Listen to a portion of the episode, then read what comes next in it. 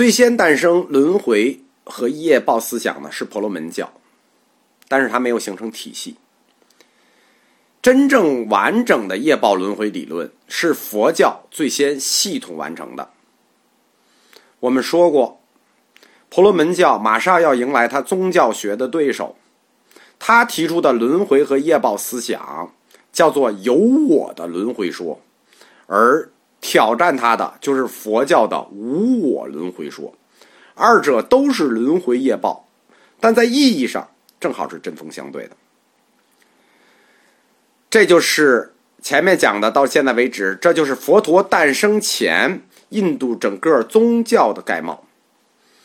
接着，佛陀就诞生了，一大堆人就诞生了。这是公元前七世纪到公元前六世纪。雅斯贝斯称这个时代叫轴心时代，也是我们说的黄金时代。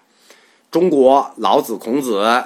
各种哲学流派，墨子、庄子、列子、诸子百家都出现了。印度奥义书和佛陀，伊朗索罗亚斯德提出了善与恶、光明与黑暗二元哲学。巴基斯坦以利亚、以赛亚第二先知们也就都来了。希腊呢也是贤哲如云。荷马，呃，哲学家巴门尼德、克拉赫利特、柏拉图，可以说在没有联系的情况下。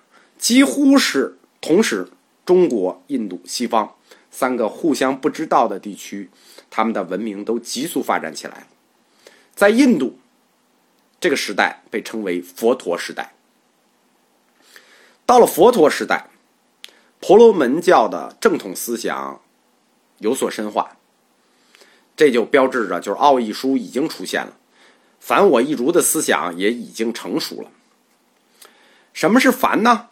就我们刚才说过，就是宇宙与生命的根本原理，超越性的本体，一种精神，一切事物产生于它，依存于它，消灭后又归附于它。在这种性质上来看，它很像伊斯兰教的安拉，就是我们来自于安拉，又复归于安拉。换言之，凡是一种最根本的。我们说，虽然是精神啊，但它又是最真实的存在。这种真精神存在才是最真实的，而一切呈现出来的事物，世界上的都是刺激的，甚至是虚幻性的存在。奥义书里反复做了凡的定义，因为我们很难理解啊，它是一种精神，又是最真实的存在，但是呢。剩下它构成它的世界却是虚幻的，所以说凡到底是什么呢？不能用语言去把握它，也不能用思维去把握它。换言之，只要是肯定的方式去认识凡都是错的，只能以否定的方式去间接的认识凡。所以奥义书在凡的定义里用了一种。不是这个，也不是这个的方式，就是非有非无的方式。其实后来佛教也严成了这种解释概念的方式。凡我是同一的，就是凡我一如，所以一般合称为凡我。它是宇宙的本质，万物看成它的体现，这就是嗯凡的一个。最终定义吧，或者说我们能理解的定义，在印度古典思想的后期，这个概念就成为费檀多派思想的核心，也是整个印度教的哲学思想核心。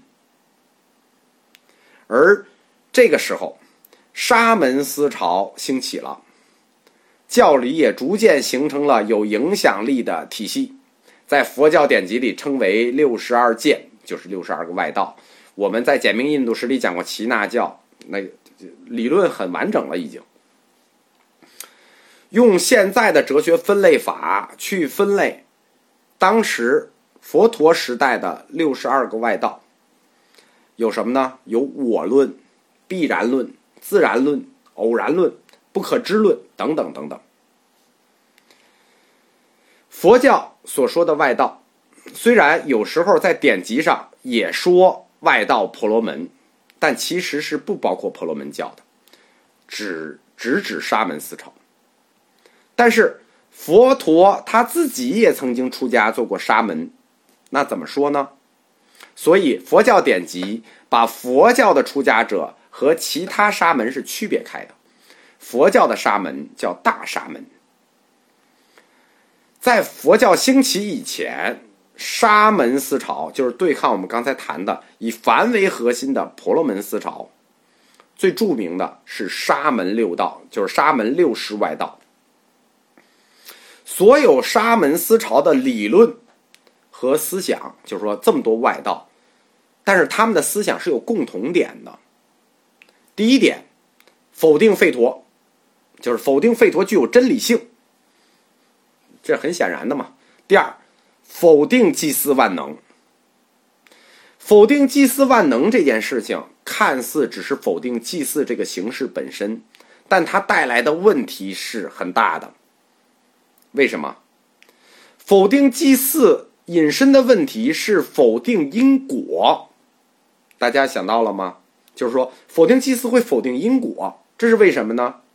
因为祭祀的目的是在于求果，你肯定是有事儿求你才祭祀嘛。祭祀的目的就在于求果，所以祭祀这个本身就是因，你否定祭祀就是要否定因。因为祭祀没用，果没用，因就没用嘛。所以你否定祭祀，就是要否定因果。否定因果这件事将带来一个更严重的问题，就是否定善恶。因为没有因果，那谈何善恶，对吧？善恶没有意义了，没有因果报应，善恶没有意义。所以否定祭祀，在当时就被称为非道德论者，或者无因论者。而且否定祭祀还带来一个更大的隐含问题，就是说，我们说祭祀的目的是求果，那被祭祀被祭祀者是谁呢？是神。如果你要否定祭祀，不光是否定果，你将否定被祭祀的神。所以，否定祭祀万能论，它有两个很强的指向，就是否定神，否定善恶。这进一步就说反对神创世说，这是所有沙门思潮的一个共同思想指向。第三个，一部分沙门思潮持有的观点叫反对杀生。这个反对杀生，实际是反对祭祀里头杀动物。沙门运动啊，从某种意义上说是一种启蒙运动，它都属于自由思想者，它有争取平权的意识。实际都是婆罗门教种姓制度的反动。在沙门思潮里，最有影响的两个人，佛陀释迦牟尼和大雄尼干陀若提子，两者分别创立了佛教和耆那教。在沙门思潮的思想家里头，除了佛陀和大雄两人之外，其实剩下的人没有留下资料，没有留下任何资料。我们说佛教在古印度留下的资料都很少，何况沙门。因此，那我们今天如何知道沙门六道的思想呢？很显然，因为佛教和耆那教经常要批判他们，于是就留下一些具有批判性质的资料，但不完整。但根据这些资料，我们可以判断一下。沙门思潮这个六师外道的思想是什么？我在佛教通史的第二课里其实就讲过，简单讲过六师外道，介绍了其中的四个。我们这是印度佛教全史，所以我们就把六师外道都过一遍。六师外道的第一个，阿奇多，赤舍钦婆罗，他又叫顺势派。沙门六师里头，他是最独特的。他是什么呢？阿奇多他是唯物主义，而且他恐怕是印度史上唯一的一个，并且也是最大的一个唯物主义派别，昙花一现。因为唯物主义者本身就是反宗教者，所以不可能留下他什么资料。他在他不光是当时是这个婆罗门教的对立面。他实际在沙门思潮里也是其他沙门的对立面，没有任何一部他的著作留下来。他的理论我们只能从佛教典籍里看到一点点，用中国话讲叫做“活在当下”，就是他的追求叫“活在当下”。阿奇多同志还是一个很现实的人，就顺势论。他的哲学宣传说：“你要活着，就要抓紧吃喝，抓紧快乐。”什么叫顺势派？顺着这个世界的逻辑去活着，就叫顺势派。佛教管它叫顺势外道。在《中阿含经》里头，毫不客气的说，这都是畜生之论。这就表明了古代一般派别，都不要说婆罗门，就一般的宗教派别对顺时派的态度。阿奇多他反对，在他看来一切不着边际的思想家。就其哲学立场来言，他只注重真实的感觉，以感觉对象。他否定任何通过信仰获得的教条，就是因为你信这个，你就要遵守什么；你信这个，你就要相信什么。他反对这种教条，他只立足于当下的存在。他反对把生活中的注意力去集中于遥远的未来，就是说现世我都过不好，我就想来世这个事儿，我这个事儿不靠谱。所以。阿奇多，他真是生活中简单的快乐，所以他也不修行，他不追求禅定带来的快乐。那这实际是一种断见，就就是一种断灭见的立场啊！创世的神不存在，也没有灵魂，也没有轮回，那什么祭祀啊、布施都没有意义。宗教必然是有欺骗性的，所以说他是这个，他是印度所有宗教文化的反动。六世外道第一个就是他。六师外道的第二个，莫加里居舍罗，他呢叫生活派，或者叫命定派。什么叫命定派？就是相信命运，所有的事情都是命中注定。既然命中注定了，那你就随便生活着吧，怎么活都是活。在沙门思潮里头，它是一个重要的教团，它已经形成了教团，在当时。就是我们说的创立者莫加里居舍罗，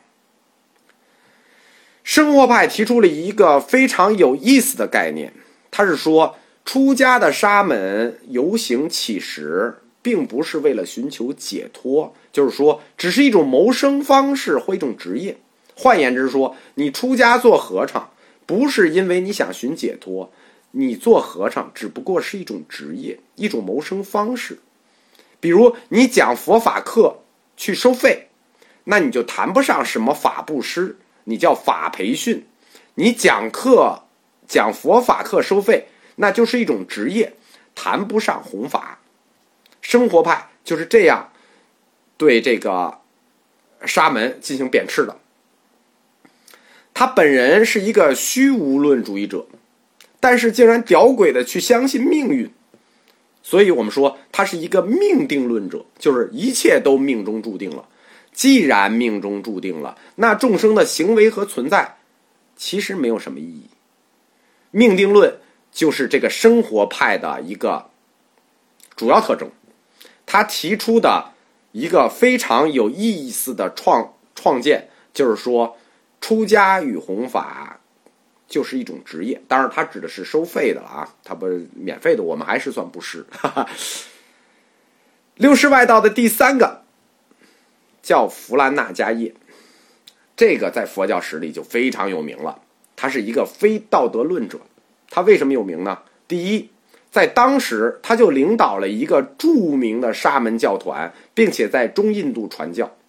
在中印度传教就意味着跟佛陀传教的范围是。同一个范围，他是佛陀的劲敌，并且当时名声显赫。我们在那个提婆达多问题里曾经讲过，他是佛教的第一大外道提婆达多的好友，他是一个激烈的非道德论者，他对善恶传统的善恶观进行了根本的颠覆，他认为没有善恶。善恶业报、轮回因果根本就不能成立，没有什么你行善就能福报，你作恶就带来罪行，没有这个事儿。因此，他彻底的否定道德论，否定修行的作用。这里我们必须强调一点：否定道德，实际是沙门思潮绝大多数论师的共同立场。这不是说就是他们几个的立场啊，是共同立场。但是，他们所谓的否定道德，不是我们理解的否定道德，就是你这个人怎么坏怎么干，杀人放火强奸你都干，不是。他们所谓的不讲道德，是否定祭祀万能的这种带来的道德，不是说生活中就是一个臭流氓，不是这样的。弗兰纳迦叶是比居舍罗更坚定、更彻底的道德虚无论者，在他那里，一切行为都不会有确定的结果，就是说，生活派认为一切都是命定的。而弗兰纳迦叶认为，生活的一切都是偶然发生的，都是随机行为，一切事物的发生都没有确定的原因，所以也不知道确定的结果。在佛教典籍中，是说他最后与佛陀辩论失败，惭愧的投河自尽了。这很显然与历史不符。你能相信一个？没道德的人知道羞耻而惭愧吗？一个非道德论者因为惭愧而自杀呢？这怎么可能？生活派的这个居舍罗和弗兰纳迦叶都被佛典称为邪命外道，这对应着就是佛教八正道里的那个正命。我们下一讲讲第四个。